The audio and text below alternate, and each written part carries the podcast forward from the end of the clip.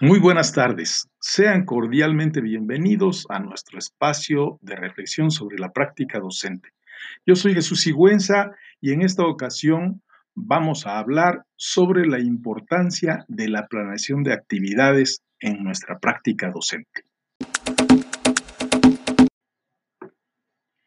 Planear nuestras actividades diarias, nuestras clases, es una exigencia profesional que no puede soslayarse si llegamos al aula sin conocer la temática, los tiempos, estrategias y los recursos didácticos, seguramente habrá momentos de mucho titubeo e incluso, dependiendo de su edad, los propios estudiantes se darán cuenta que el profesor no tiene mucha idea de hacia dónde se dirige su clase.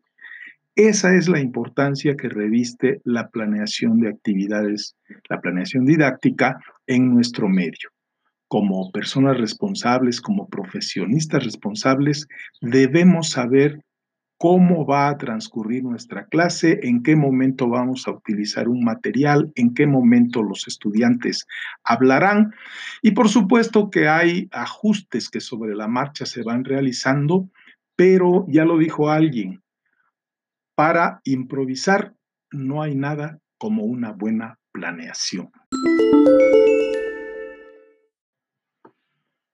Para efectuar la planeación didáctica, sin duda que hay que conocer la temática, hay que ser un experto en el tema, pero no basta con eso debemos conocer técnica pedagógica, debemos eh, hacernos de un cúmulo de recursos y de estrategias didácticas que nos permitan hacer atractiva la clase para los estudiantes, que nosotros mismos nos sintamos satisfechos y que sea un espacio muy fructífero de aprendizaje el que vamos a propiciar el hecho de llegar todas las mañanas a dictar lo que el libro ya dice, refleja una pobreza intelectual incluso de muy alto nivel. Es indispensable enamorar a los estudiantes eh, de la temática que vamos a plantear y para ello no hay como arropar nuestra planeación, nuestra actividad con diversas actividades que puedan resultar atractivas para los niños, los jóvenes o los adultos.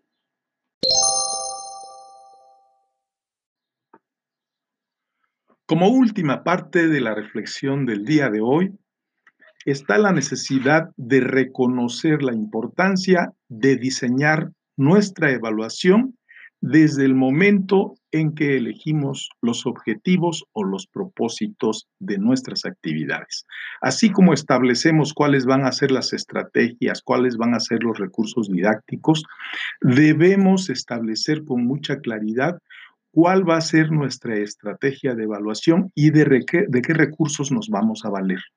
Vamos a utilizar una rúbrica, una lista de cotejo, un examen escrito, vamos a recoger evidencias. Todo eso debe ya estar englobado dentro de nuestra propia planeación y no debemos dejarlo para después para el final, porque habremos perdido la oportunidad de recuperar evidencias, participaciones, trabajos en general de nuestros estudiantes que nos podrían decir mucho del proceso que ellos han vivido. Incluso permite evaluarnos a nosotros como docentes el tipo de actividades que realizamos y las estrategias y recursos didácticos que hemos utilizado. Hasta aquí llegamos por el día de hoy. Los invito a discutir, a reflexionar en sus colectivos docentes, con los maestros que tienen alrededor, cuáles son sus principales prácticas para la planeación, qué formatos utilizan y sobre todo cuáles son las estrategias y recursos que utilizan tanto para la realización de sus actividades como para la evaluación de los aprendizajes. Soy Jesús Sigüenza, los espero la próxima semana. Suerte.